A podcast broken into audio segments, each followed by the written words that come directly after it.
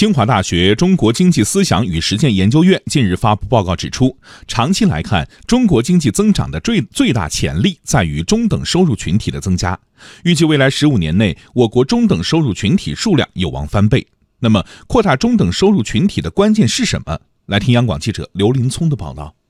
根据国家统计局测算，我国中等收入群体已经超过四亿人，我国已形成世界上人口最多的中等收入群体。报告预计，未来十五年内，我国中等收入群体数量有望翻倍。那么，如何推动更多人源源不断地进入中等收入群体呢？国务院参事室特约研究员姚景元认为，收入分配改革仍是核心。要研究呢，完善我们这个社会分配机制，避免呢我们这个社会分配啊出现两极分化，使我们这个分配呢能够更多的呀在分配政策上有助于我们中等收入群体的这样一个形成。在收入分配改革方面，我国改革动作频频，比如提高技术工人待遇、改革国有企业工资决定机制、推进城乡居民增收试点。建立城乡居民基本养老保险待遇确定和基础养老金正常调整机制等。此外，提高个人所得税起征点，增加子女教育、大病医疗等专项费用扣除、合理减负。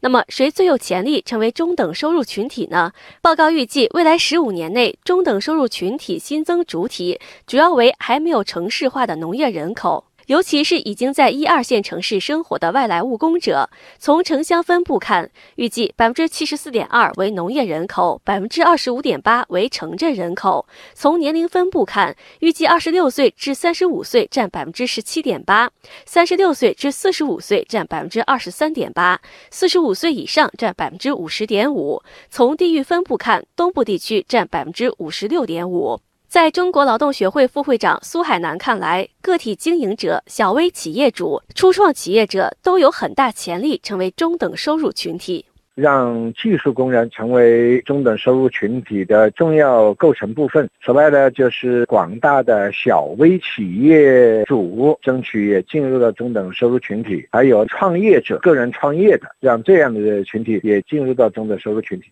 扩大中等收入群体意义重大。姚景元指出，中等收入群体的扩大能够持续释放居民消费潜力。一个社会它中等收入的群体呢，决定了这个社会消费对整个经济能够起这个主导作用。当你这个中等收入群体到了一定的规模的话，这个消费它就能够为整个经济发展奠定最重要的基础作用。不仅如此，中等收入群体的扩大还会带动经济结构的优化。清华大学中国经济思想与实践研究院院长李道奎表示，实现经济高质量发展的关键在于通过有效的宏观经济政策，促进我国的中等收入群体人数翻倍。通过中等收入群体的规模扩大和收入增加，促进我国。经济新旧动能加快转换，极大的释放我国经济的增长潜力。